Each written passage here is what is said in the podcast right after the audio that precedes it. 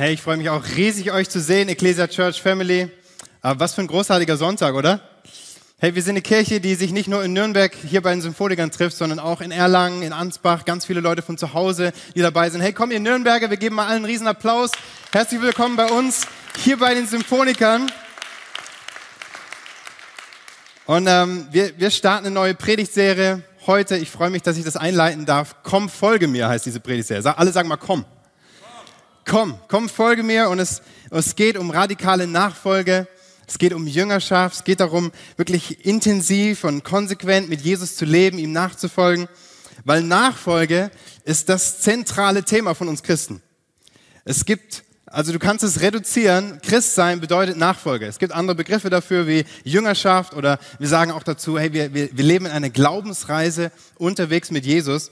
Und ähm, das Wort Jünger kommt aus der Bibel und lautet auf Griechisch in der Sprache, in der das Neue Testament geschrieben wurde, Mathetes. Ich kann mich noch gut an meinen Griechischunterricht damals erinnern, ähm, in dem Theologiestudium. Mathetes bedeutet wortwörtlich übersetzt der Schüler oder der Lernende. Der Schüler oder Lernende. Und ähm, wir, wir lernen in den Evangelium, wie Jesus mit seinen Jüngern gelebt hat, wie er sie einen nach dem anderen berufen hat und mit ihnen unterwegs war. Und er war ihr Rabbi, er war ihr Meister, ihr Lehrer. Sie waren sozusagen seine Azubis. Sie sind bei ihm in die Lehre gegangen. Und ähm, sie sind ihm nachgefolgt, nicht nur in seiner Lehre, in dem, was er geteacht, was er gesagt hat, sondern auch in seinem ganzen Leben. Und, ähm, und sie haben ihn nachgeahmt. Und das alles bedeutet Nachfolge. All das bedeutet Nachfolge, Jünger Jesu zu sein. Und deswegen passt diese diese Filmserie The Chosen optimal dazu. Also wir haben uns gedacht, wir, wir zeigen in jeder Predigt einen kurzen Ausschnitt aus The Chosen und predigen dann dazu. Und das werden wir die nächsten Wochen machen, auch nach Ostern noch, werden wir diese Predigtserie haben. Und also wer mich kennt, ich glaube, ich brauche es gar nicht mehr zu sagen, ich liebe The Chosen. Absoluter Fan von The Chosen. Ich weiß ganz viele von euch auch. Ähm, und ich, ich finde diese, diese Serie, diese, diese Filmserie einfach so cool. Nicht nur, weil es kostenlos ist, ja, du kannst es dir auf deinem Handy runterladen. Es gibt eine App dazu. Ähm, kannst dir die kompletten ersten zwei Staffeln, die bisher draußen sind, selber anschauen und ähm, kannst einfach mal googeln im Internet nach The Chosen oder in deinen App Store gehen. Und ich finde es nicht nur cool, weil es unglaublich professionell und ähm, und und äh, up to date gedreht ist und einfach richtig hohe Qualität ist, sondern was mich so berührt, an, wenn ich das selber schaue, ist wie Jesus dargestellt wird, wie menschlich er dargestellt wird, wie nahbar er dargestellt wird und immer aus Sichtweise seiner Jünger.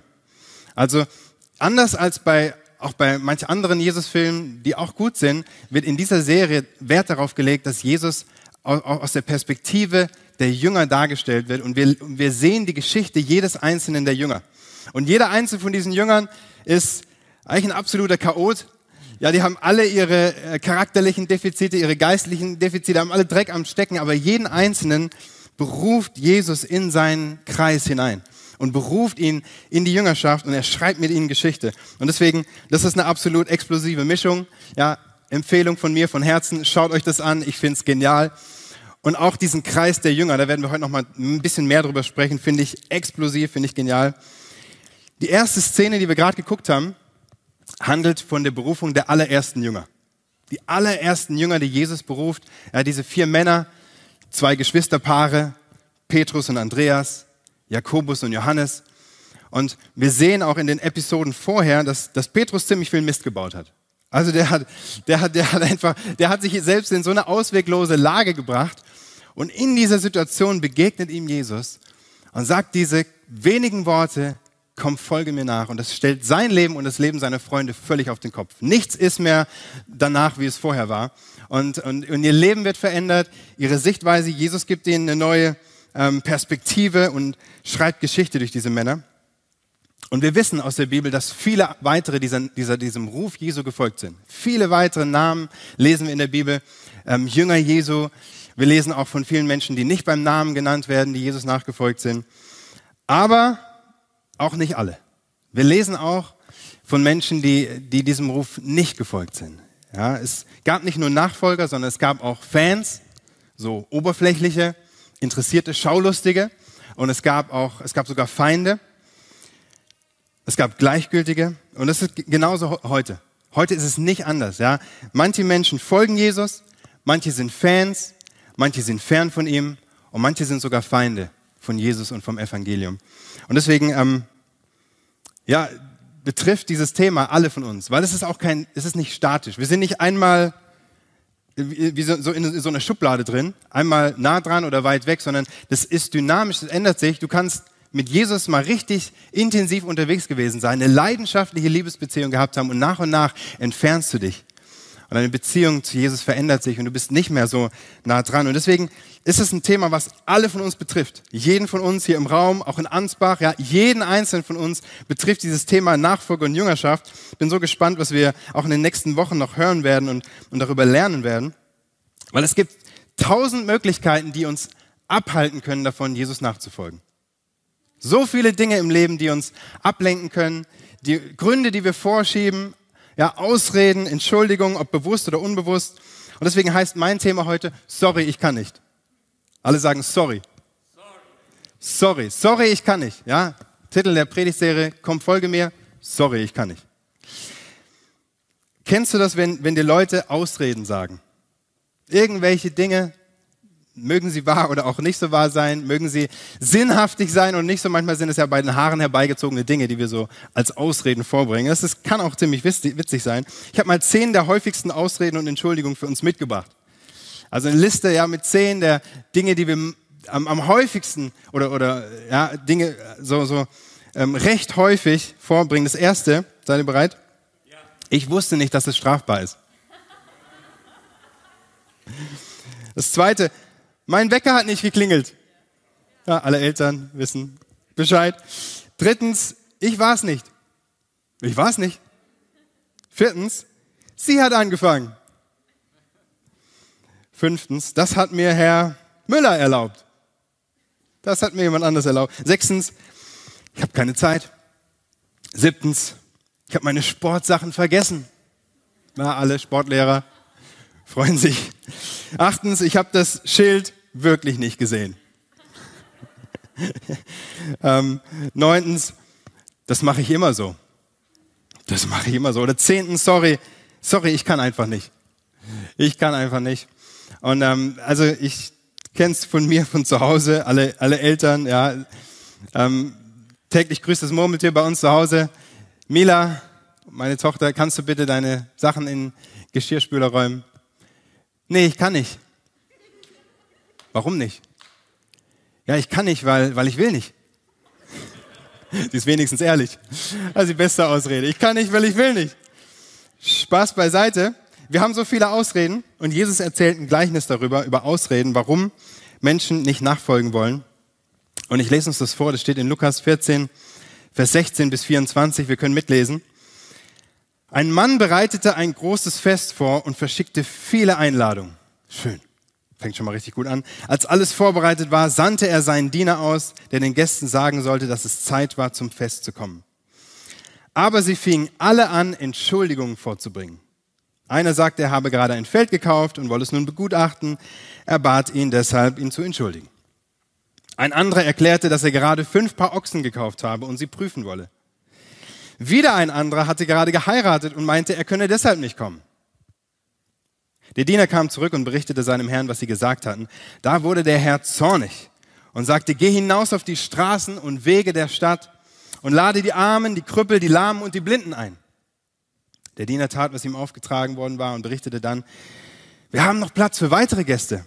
Da sagte sein Herr, geh hinaus auf die Landstraßen und hinter die Hecken und dränge darauf, dass alle kommen, damit mein Haus voll wird. Denn keiner von denen, die ich zuerst eingeladen habe, soll auch nur das geringste von dem bekommen, was ich für sie vorbereitet hatte. Das ist eine ziemlich drastische Geschichte, ziemlich ernst. Sie geht richtig gut los. Ja, Vers 16, ein Mann bereitete ein großes Fest vor und verschickte viele Einladungen. In anderen Übersetzungen steht, er bereitete ein Festessen vor, ein Gastmahl. Hey, wer von uns würde nicht gerne so eine Einladung folgen? Ja, wer, wer isst gerne? Wer, ja, eine Barbecue-Party, jetzt gerade, wo Sommer wird und richtig, da ist alles gedeckt. Hey, da freuen wir uns doch, oder? Ich meine, ich kann es verstehen, wenn Leute nicht bei einem Umzug helfen wollen oder wenn du sie fragst, ob sie dir im Garten helfen beim Unkraut jäten. Aber sowas ist doch großartig, wozu sie eingeladen worden sind. Ja, ich, ich denke mir so, hey, was gibt es Schöneres, als wenn Jesus uns einlädt, ihm nachzufolgen? Es gibt nichts Schöneres auf der Welt, nichts Großartigeres, nichts Abenteuerlicheres, nichts einfach Bewegenderes, als wenn Jesus uns aufruft. Und trotzdem haben Menschen Ausreden. Und einer nach dem anderen schlägt diese Einladung aus, sorry, ich kann nicht. Sorry, ich kann nicht. Wegen, und dann werden verschiedene Beispiele vorgebracht, die für uns vielleicht ein bisschen altertümlich wirken oder wir uns auch nicht direkt damit identifizieren können. Und trotzdem beziehen sie uns alle mit ein. Ja, in Erlangen, genauso wie online, alle Leute. Jeder von uns ist da mit einbezogen, weil diese, diese drei Ausreden stehen für drei grundlegende Ausreden, die wir vorbringen, um Jesus scheinbar nicht nachfolgen zu können. Es geht hier um drei grundlegende Ausreden und Entschuldigungen, die wir vorbringen. Sorry, Jesus, ich kann nicht. Ich habe das mal, ich habe ich hab jedem, jedem dieser drei Ausreden ein B gegeben. Und die drei B, damit wir, damit ich mir auch gut merken kann. Und ähm, drei B, die uns abhalten, eine leidenschaftliche Beziehung mit Jesus zu leben. Seid ihr mit mir? Das erste, wir schauen uns den ersten Gast an, Vers 18. Einer sagte, er habe gerade ein Feld gekauft und wollte es nun begutachten. Er bat ihn deshalb, ihn zu entschuldigen. Das Feld steht für unseren Besitz. Das erste B, unser Besitz. Ich habe schon alles. Ich habe schon alles. Ja, Reichtum, materielles, aber auch immaterielle Werte und Besitztümer, ja, Wissen, Macht, Information, all das kann dazu führen, dass wir sagen, sorry Gott, ich habe schon alles. Was kannst du mir schon bieten? Sorry. Jeder von uns kennt das Glücksgefühl, was Neues zu kaufen. Ja, Hand aufs Herz. Wir lieben Shopping, wir lieben neue Dinge, auspacken, ja, und, und es ist was, es ist was Schönes. Bin da gar nicht anders. Aber Konsum ist ein riesengroßer Gott in unserer Gesellschaft geworden. Ein riesengroßer Gott. Es geht so viel darum, zu haben und zu bekommen und mehr zu haben. Und bitte nicht falsch verstehen, Gott ist ja nicht gegen Geld. Gott ist überhaupt nicht gegen Geld, er ist auch nicht gegen Reichtum oder Besitz. Es ist nicht schlimm, wenn du Besitz hast, es ist schlimm, wenn Besitz dich hat. Darum geht's. Ja? Tim Keller, ein Theologe, hat mal gesagt, eine gute Sache kann eine schlechte Sache werden, wenn sie Gottes Platz einnimmt. Eine gute Sache kann eine schlechte Sache werden, wenn sie Gottes Platz einnimmt. Das ist eine Frage der Prioritäten. Was ist mir wichtiger? Was ist mir wertvoller? Wo, wo setze ich meinen Wert rein? Matthäus 6, Vers 24 hat Jesus gesagt, du kannst nicht zwei Herren dienen, Gott und dem Mammon. Du wirst immer einen benachteiligen. Es geht nicht. Du musst dich entscheiden, wen du an die erste Stelle setzt. Und die Gefahr ist, dass wir auf falsche Sicherheiten setzen. Auf Besitztümer, auf Geld, ja, dass wir sagen, mein Haus, mein Auto, mein Boot, ja, ich habe eine Versicherung, ich hab, bin gegen alles versichert, ich habe eine Rente, mir geht's gut, mir kann nichts passieren. Und spätestens durch Corona und auch durch die aktuelle Kriegssituation sollten wir eigentlich besser wissen. Nichts davon ist wirkliche Sicherheit. Alles kann von heute auf morgen weg sein, so schnell vorbei sein. Und es macht, auch, es macht mich auch nicht glücklich. Du wirst nicht glücklicher, je mehr du hast. Im Gegenteil, du willst immer noch mehr. Es reicht einfach nicht. Jesus sagt zu der Frau am Jakobsbrunnen, wenn du von diesem Wasser trinkst, wirst du wieder durstig werden. Und, und er meint damit nicht das, nicht das äh, bloße Wasser, das biologische, sondern er meint damit alle weltlichen Dinge, mit denen wir unsere Bedürfnisse stillen. Und es sind nicht, nicht unbedingt schlechte Dinge, aber alle weltlichen Dinge, mit denen wir unsere Bedürfnisse stillen. Und dann sagt Jesus, aber wenn du von dem Wasser trinkst, das ich dir geben kann und es ich dir geben möchte, dann wirst du nie wieder Durst haben, sondern es wird in dir zu einer Quelle werden, die unaufhörlich fließt bis ins ewige Leben hinein. Das ist wahrer Reichtum. Das ist ein wahrer Schatz. Das ist, was wir brauchen. Und der erste Gast, er, er, er struggelt mit seinem, mit seinem Acker, mit seinem Feld und er schiebt ihn als Ausrede vor, weil er an seinem Besitz hängt. Und er schlägt die Einladung Jesu aus. Ganz anders, es verhält sich ein, ein anderer Mann in einem anderen Gleichnis von Jesus, der auch einen Acker kauft. Auch dieser Mann kauft einen Acker, aber mit einem ganz anderen Ziel. Er hat dort nämlich einen Schatz gefunden, der ihm so wertvoll ist, dass er sagt, ich verkaufe alles, was ich habe, um diesen Acker zu kaufen und diesen Schatz zu haben. Gemeint ist das Himmelreich, das Reich Jesu, die Beziehung zu Gott zu haben. Und, und, und dann empfängt er das Leben. Und es ist sein Schatz für die Ewigkeit. Hey, es lohnt sich, Besitz nicht als Ausrede vorzuschieben, sondern dich selbst mitsamt deiner Habe Jesus hinzugeben. Sag's nochmal, es lohnt sich, Besitz nicht als Ausrede vorzuschieben, sondern dich selbst mitsamt deiner Habe Jesus hinzugeben. Das ist das Erste, der Besitz, der uns abhält. Das Zweite, wir gehen zum nächsten Gast, Vers 19. Ein anderer erklärte, dass er gerade fünf Paar Ochsen gekauft habe und sie prüfen wolle. Fünf Paar Ochsen stehen für Arbeit. Sie stehen für Tun. Das zweite B ist Betriebsamkeit. Betriebsamkeit. Ja, so die, ich mache schon so viel. Ich mache schon so viel. Ich bin beschäftigt. Ich habe zu tun. Keine Zeit, ja, die Geschäftigkeit, die Eile, die Hektik, die Hast. Und wieder, im Grunde genommen ist nichts Falsches am Tun, am, an der Arbeit. Ja, Gott, Gott hat die Arbeit geschaffen und es, die Bibel sagt, die warnt sogar vor Faulheit. Ganz klar. Aber ähm, wenn er gesagt hätte, hey, ich, ich, ich kann nicht kommen, weil ich habe gerade noch einen Herointrip zu machen, ja, meine Spritze ist schon gefüllt, ich habe gerade keine Zeit.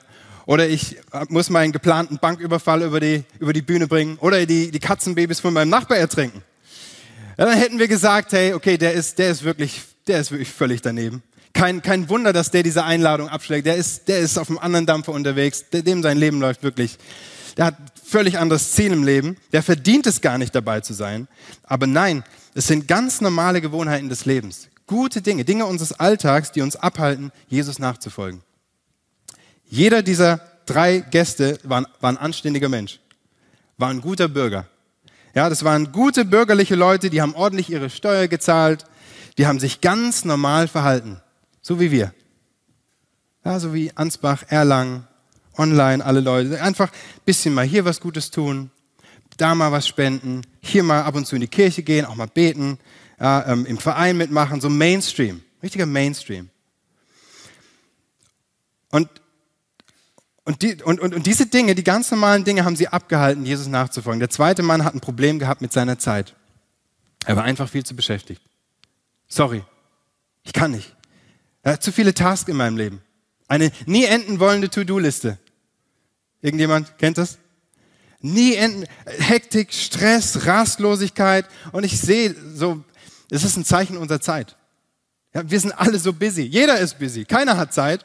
Alle, alle sind am, das, am, am, am Funktionieren, am Tun, am Machen. Dieses Wort Betriebsamkeit, da steckt es schon drin. Wir sind immer im Betrieb. Ja, so, so selten kommen wir runter. Wir sind im berühmten Hamsterrad oft drin. Ich lese gerade ein interessantes, spannendes Buch. Ähm, das heißt The Ruthless Elimination of Hurry.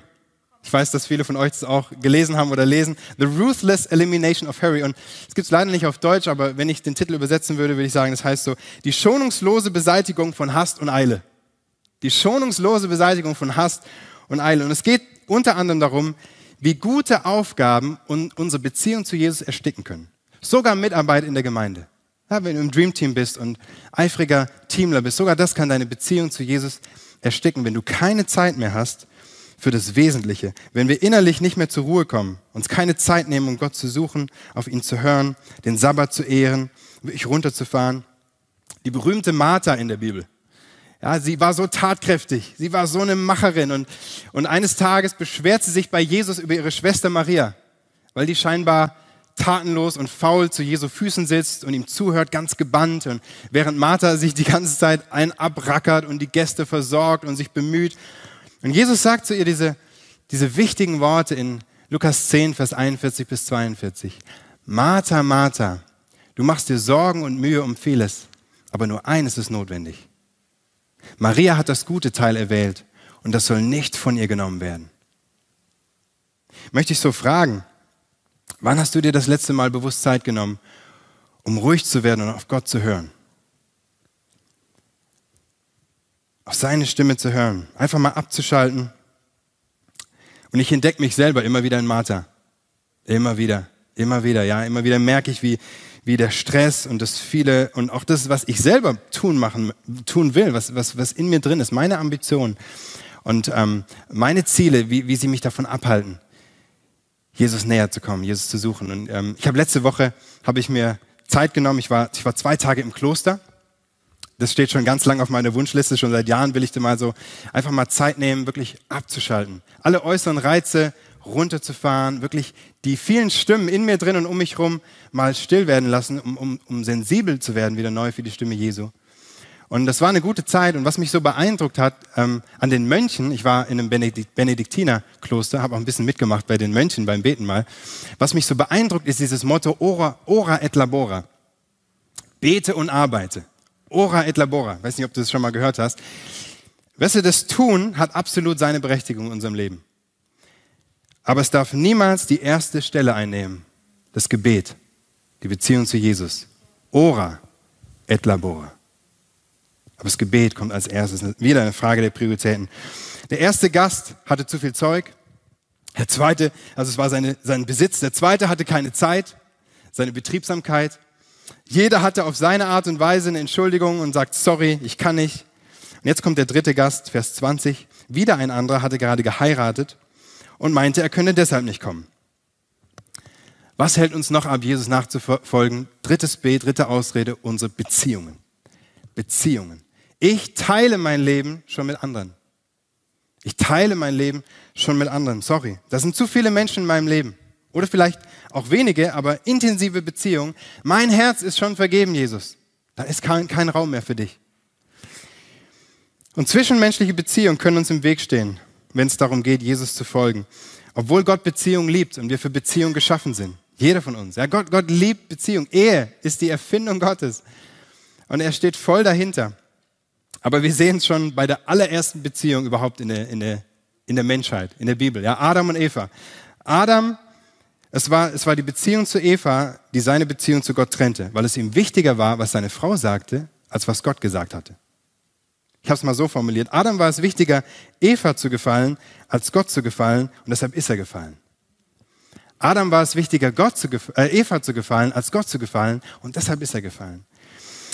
Was fallen Leute vom Glauben ab wegen Beziehungen, wegen anderen Menschen? Ich habe so oft erlebt, auch in meinem Leben, auch, auch bei Freunden, wie sie abgefallen sind wegen anderen Menschen, wegen Beziehungen. Und ich möchte sagen, auch der du zu Hause gerade zuhörst oder per Podcast, pass auf, dass die Menschen, die du beeindrucken willst, dir nicht deine Freude und deine Beziehung zu Jesus rauben. Und du plötzlich Kompromisse eingehst und die Maßstäbe Gottes auf dein Niveau runterziehst, nur weil du anderen Menschen mehr gefallen willst als Gott. Wir sind so leicht dabei, das anzupassen an uns und an andere Menschen. Und auf der anderen Seite liebe ich es, wie Jesus Beziehung untereinander gebaut hat. Ja, nicht nur eins zu eins mit seinen Jüngern, mit jedem Einzelnen, sondern auch untereinander Beziehung ermöglicht hat, neue Beziehungen ermöglicht hat. Einer nach dem anderen kommt in diesen Kreis der Jünger mit seiner Geschichte und es ist immer wieder ein Wechsel, immer wieder eine neue Dynamik, wenn jemand Neues dazukommt und sie bekommen neue Beziehungen. Und ich stelle mir das so vor, mit Jesus unterwegs gewesen zu sein. Wie cool wäre das gewesen? Das war, das war so eine enge Lebensgemeinschaft. Es war wie so eine kleine Gemeinde, eine Kleingruppe. War wie so eine Kleingruppe, die da gemeinsam unterwegs war, Tag und Nacht, die Leben geteilt haben. Und Gott will nicht, dass du alle Beziehungen in deinem Leben kappst und dich völlig isolierst und zurückziehst. Auf gar keinen Fall. Er möchte, dass du gute und gesunde Beziehungen hast. Das bedeutet Jüngerschaft. Jüngerschaft bedeutet es, mit anderen Leuten unterwegs zu sein und Jesus nachzufolgen. Nicht alleine, sondern gemeinsam mit anderen. Und deshalb sind gute Freunde so wichtig für uns. Deswegen ist Gemeinde so wichtig, wo du gepflanzt und verwurzelt bist in Beziehung. Deswegen ist Kleingruppe so essentiell für jeden von uns. Ja, Kleingruppen sind der ideale Rahmen für Jüngerschaft. So wie bei Jesus, wo wir uns aneinander reiben, wo wir uns schleifen aneinander, wo wir uns ermutigen, füreinander beten, wo wir uns Dinge erklären, mit dem Ziel, Jesus nachzufolgen. Immer Jesus im Zentrum. Hey, es ist so wertvoll. Und zum Thema Partnerschaft und ähm, darüber, wie du, wie du deinen richtigen Ehepartner finden kannst fürs Leben, habe ich mal folgenden Tipp gehört auf einer Konferenz, eine, eine Beziehungskonferenz, da hat der, der Redner Folgendes gesagt, das fand ich so cool, er hat gesagt, lauf einfach Jesus nach, so leidenschaftlich und schnell wie du kannst. Blick nach vorne, ja, Fokus auf Jesus, Siegespreis vor Augen, nicht abgelenkt. Und dann schaust du nach links und nach rechts, wer vielleicht mit dir dasselbe Tempo läuft. Und wenn du jemanden siehst, dann sagst du, hey, wie sieht's aus? Komm rüber und wir laufen gemeinsam. Und das finde ich so ein starkes Bild. Hey, nichts anderes ist Ehe. Nichts anderes ist Freundschaft und Jüngerschaft. Hey, wir laufen gemeinsam Jesus hinterher. Wir laufen gemeinsam. Hey, gib dich nicht zufrieden mit mittelmäßigen Beziehungen. Hauptsache ein Partner. Hauptsache nicht allein. Hauptsache Freunde. Jesus hat was Besseres für dich vorbereitet. Amen. Er hat was Besseres für dich vorbereitet. Warte und schau auf ihn. Und so wie bei dem Festmahl von dem Jesus erzählt, von diesem Gleichnis, kommt das Beste zum Schluss. Ja, die ersten Gäste lehnen die Einladung ab. Jeder hat seinen Grund. Sorry, Jesus, ich kann nicht. Und dann kommen die Armen und Kranken dran. Vers 21. Der Diener kam zurück und berichtete seinem Herrn, was sie gesagt hatten. Da wurde der Herr zornig und sagte, geh hinaus auf die Straßen, auf die Wege der Stadt und lade die Armen, die Krüppel, die Lahmen und die Blinden ein. Bei Gott ist es immer umgedreht als bei uns. Ja, die Ersten werden die Letzten sein, die Letzten werden die Ersten sein. Gottes Reich stellt die Verhältnisse auf den Kopf und das ist einfach so gut zu sehen. Und wenn ich in die Kirchengeschichte reingucke, da wo geistliche Erweckung passiert ist, da wo viele Menschen zum Glauben gekommen sind, wirklich flächendeckend, massenhaft, Menschen Jesus ähm, ihr Leben gegeben haben, das war eigentlich fast immer am Rand der Gesellschaft. Es war nie im Zentrum, wo Erweckungen losgehen. Da, wo die Gebildeten, die Reichen, die Erfolgreichen waren, sondern es war am Rand. Da, wo Menschen in Not waren, da, wo Menschen nichts vorzuweisen hatten. Ja, wo sie keine Erfolge und, und Errungenschaften und Siege verzeichnen konnten, sondern da, wo sie wirklich bedürftig waren. Wie müssen sich diese Leute gefreut haben? In dem Gleichnis, ja, die Armen und Kranken, die Jesus ruft. Und wie haben sich die Jünger gefreut, als Jesus sie gerufen hat? Wir haben es gesehen in dem Video. Ja, Petrus, Andreas, Jakobus, Johannes, wir haben sich gefreut, als, als Jesus zu ihnen sagt, komm, folgt mir nach. Und dann gibt er ihnen auch noch eine völlig neue Lebensaufgabe, eine völlig neue Perspektive und Mission und Vision für ihr Leben. Er sagt, ab heute seid ihr nicht mehr gewöhnliche Jünger, ab heute seid ihr Menschenfischer. Ihr sollt von jetzt an Menschen fischen. Das, und das bringe ich euch bei. Hey, wie stark muss das gewesen sein? Und ich möchte dich einladen, dass du mal mit mir zurückgehst an den Anfang deiner Beziehung mit Jesus. Wenn du mit Jesus unterwegs bist, du hast schon mal die Entscheidung getroffen, denk mal mit mir zurück an den Anfang. Wie war das, als Jesus dich gerufen hat? Wie hat sich das angefühlt? Wie, wie, wie war das, als, als, als du die Entscheidung getroffen hast, ihm dein Leben zu geben, ihm nachzufolgen? Was, was hat das in dir ausgelöst? Und was ist seitdem passiert? Vielleicht ist es immer noch so, dass es brennt in dir und erst an erster Stelle, aber vielleicht ist auch ein bisschen kalt geworden, vielleicht bist du ein bisschen trocken geworden, hast dich distanziert. Weil die Schwierigkeit im Leben ist so oft, dass wir das Große und Ganze aus den Augen verlieren. Ja, die Kunst ist es, das nicht aus den Augen zu verlieren. Wahrscheinlich würden wir alle sagen mit Paulus, hey, wir, wir kämpfen den guten Kampf des Glaubens, wir wollen den, wir wollen den, den Lauf vollenden, wir wollen ins Ziel ein, ein, reinrennen und reinkommen. Aber manchmal passt unser Alltag nicht damit zusammen. Die vielen kleinen Dinge, die vielen kleinen Entscheidungen, unser Terminkalender passen nicht immer mit diesem Ziel zusammen, mit diesem Wunsch. Wir haben aufwärts gerichtete Erwartungen und Hoffnungen, aber unsere Gewohnheiten passen oft nicht dazu und leiten uns in eine andere Richtung. Und das Entscheidende, das Entscheidende ist meine und deine Herzenshaltung. Das Entscheidende ist meine und deine Herzenshaltung, um wieder zurück auf Kurs zu kommen, auf Kurs zu bleiben, so wie Petrus. Petrus hat gesagt, Jesus, geh weg von mir. Ich bin ein sündiger Mensch. Und dann sagt er, und was immer du willst, Jesus, werde ich tun. Was immer du willst. Ja, wir brauchen diese Herzenshaltung von Petrus, dass wir sagen, ich habe es nicht verdient. Ich habe es nicht verdient. Ich bin nicht würdig, Jesus. Aber ich danke dir so sehr für dieses unendlich große Geschenk deiner Liebe und deiner Rettung. Ich danke dir so sehr. Danke, dass du mich rufst. Ich habe es nicht verdient. Und dass wir uns immer wieder aufs Neue einladen lassen und rufen lassen von Jesus und bewusst sagen, Jesus, ich folge dir, ich gehöre dir mit allem, was ich bin, dein Wille geschehe in meinem Leben. Was willst du von mir? Wenn Jesus dich fragt, vielleicht auch erneut fragt, wie ist, welche, welche Reaktion würde er bei dir antreffen? Wäre es, ich habe schon alles, dein Besitz?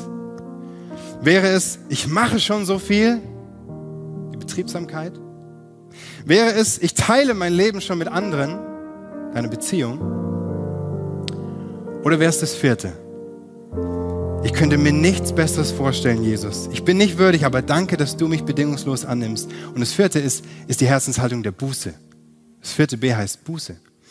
Buße im, im Griechischen Grundtext in der Bibel heißt Metanoia. Und Metanoia, wortwörtlich übersetzt, ist ein Sinneswandel. Ein Sinneswandel, eine innere Transformation. Eine Änderung des Herzens, ein Umkehr im Denken, Wollen und Tun. Ich richte mich völlig neu aus. Es ist eine Kurskorrektur. Ein Kurswechsel und eine Neuausrichtung. Hey, und das brauchen wir. Du und ich auch immer wieder neu. Diese Kurskorrektur, wo wir sagen, worum geht es eigentlich wirklich? Dass wir nicht selbstverständlich nehmen, was Jesus für uns getan hat. Er seine Liebe, seine Gnade, dass wir nicht selbstgerecht sind. Denken, wir haben es schon verdient, wir sind ja die Guten. Nein, sind wir nicht. Keine von uns. Sondern dass wir uns bewusst demütigen und sagen, ich bin dein Jünger. Ich will von dir lernen. Ich bin dein Schüler. Du bist mein Herr und Meister. Ich folge dir, wo immer es hingeht. Und das Schöne ist, wir dürfen immer zurückkommen, immer wieder aufs Neue zurückkommen. Der Diener sagt, es gibt noch Platz. Es gibt noch Platz. Hey, es, der Herr sagt, geh hinaus auf die Straßen, auf die Zäune, Zäune, an die Zäune, damit mein Haus voll wird. Da ist Raum bei Jesus für uns. Da ist Raum für uns, für dich und für mich. Wie cool ist das? Egal, wo du momentan auf deiner Glaubensreise stehst, da ist, da ist Raum für dich. Und ja, es gibt eins zu spät, aber es ist noch nicht jetzt. Das zu spät ist noch nicht jetzt, das ist noch nicht heute. Heute ist der Tag der Entscheidung. Heute ist der Tag, wo du, wo du dieser Einladung folgen darfst. Und du kannst dich auf den Weg machen, wo auch immer du gerade stehst. Und ich möchte mit uns beten, da wo wir gerade stehen, dass Jesus uns abholt, dass er uns neu ruft. Ja, ich möchte zuerst mit uns Christen beten, die wir schon mal die Entscheidung getroffen haben, uns segnen, uns Jesus hingeben und weinen und sagen, Jesus, ja, zieh uns neu zu dir. Und, als, und dann können die Campuspastoren auch an den anderen Standorten übernehmen und wir wollen eine zweite Gruppe ansprechen, die Leute, die noch nie diese Entscheidung bewusst getroffen haben, wollen euch in eine Entscheidung für Jesus reinführen, mit euch gemeinsam beten. Wir starten. Komm, lass uns gemeinsam beten. Jesus, danke, dass du der Herr und Meister bist. Es gibt keinen besseren Lehrer außer dir. Kein, kein perfekteren und vollkommeneres Wesen im Himmel und auf der Erde. Du bist Gott und wir ehren dich dafür. Und wir danken dir, dass du Mensch geworden bist aus Fleisch und Blut. Und dass du gezeigt hast, was Liebe ist, wie Gott ist, dass du Menschen aufgerufen hast in die Nachfolge und dass du uns aufgerufen hast, dir nachzufolgen. Dass du jedem, ja, so vielen Menschen auch hier in der Ecclesia Church persönlich begegnet bist, unser Leben auf den Kopf gestellt hast.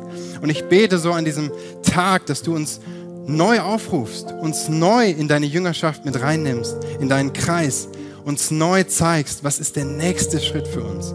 Egal, wo wir gerade stehen, ob wir nah bei dir dran sind, ob wir fern von dir sind, ob wir vielleicht gar nicht mehr mit dir unterwegs sind. Aber Jesus, ich bete, dass du, dass du unser Herz neu berührst und neu entfachst und entfesselst für dich. Neu diese erste Liebe schenkst. Da, wo es vielleicht trocken geworden ist.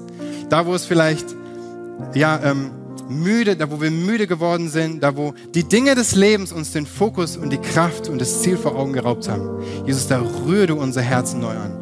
Hilf uns neu zu begreifen, was es bedeutet, was für ein großartiges Privileg es ist, dir nachfolgen zu dürfen. Dass es nichts Größeres gibt in unserem Leben. Kein größerer Ruf. Danke. Danke. Und jetzt möchte ich die zweite Gruppe von Menschen ansprechen. Ja, wenn du hier bist und du merkst, du hast noch nie bewusst eine Entscheidung für Jesus getroffen. Ja, du bist eigentlich wie diese Jünger, bevor Jesus zu ihnen kam. Und ähm, und, und, und du, du, merkst aber in deinem Herzen, ja, der Heilige Geist spricht zu dir und du merkst, ey, ist mal dran, ganze Sache zu machen. Nicht nur Fan zu sein, nicht nur ab und zu mal in den Gottesdienst zu kommen oder, oder einzuschalten online, sondern ist es dran, wirklich Hand aufs Herz, Jesus einzuschlagen und sagen, Gott, ich, ähm, ab heute, ab heute gebe ich dir mein Leben. Komm und sei der Herr meines Lebens. Und während alle Augen geschlossen sind, lass uns nochmal diese Zeit haben, wo wir nochmal die Augen schließen, Köpfe senken, möchte ich dich fragen, da wo du bist, willst du dein Leben heute Jesus geben? Da wo du bist, streck einfach mal deine Hand nach oben. Einfach so als Zeichen, Gott, hier bin ich, ergreif meine Hand, ich schlage ein, dein Angebot nehme ich heute an, für mich persönlich. Ich bin mit dabei. Wer ist da? Wer ist da, für den ich und du brauchst dann auch gar nicht nach vorne zu kommen, auch gar nicht aufzustehen, aber ich werde von hier vorne beten. Danke, da hinten, deine Hand sehe ich. Wer ist noch da? Danke. Danke. Komm, lass uns gemeinsam beten. Herr Jesus, wir danken dir. Danken dir, dass du uns liebst, obwohl wir es nicht verdient haben. Danke für die Personen, die heute sagen, ich folge dir. Danke, dass du, dass du es bist, der ihnen Wert zuspricht. Nicht aus ihrer eigenen Kraft, aus ihrer Leistung, weil sie irgendwas Gutes getan haben, sondern einfach aus deiner Gnade heraus nimmst du uns an. Und ich segne diese Person wirklich mit, mit, mit, mit der Begegnung mit dir einem völlig neuen Lebensziel und, und deinem Heiligen Geist in ihrem Herzen. Und danke, dass nichts anders sein wird ab diesem Tag. Danke, dass du sie liebst und dass du einen großartigen Plan hast für ihr Leben. Und ich bete, dass sie das immer mehr erkennen, begreifen, dich erleben in ihrem Alltag, jeden Tag. Danke, dass du die ersten Schritte mit ihnen gehst. Und Jesus, dir sei alle Ehre dafür. Amen. Amen. Hey, wie wär's, wenn wir mal allen Leuten und Jesus einfach einen Riesenapplaus geben?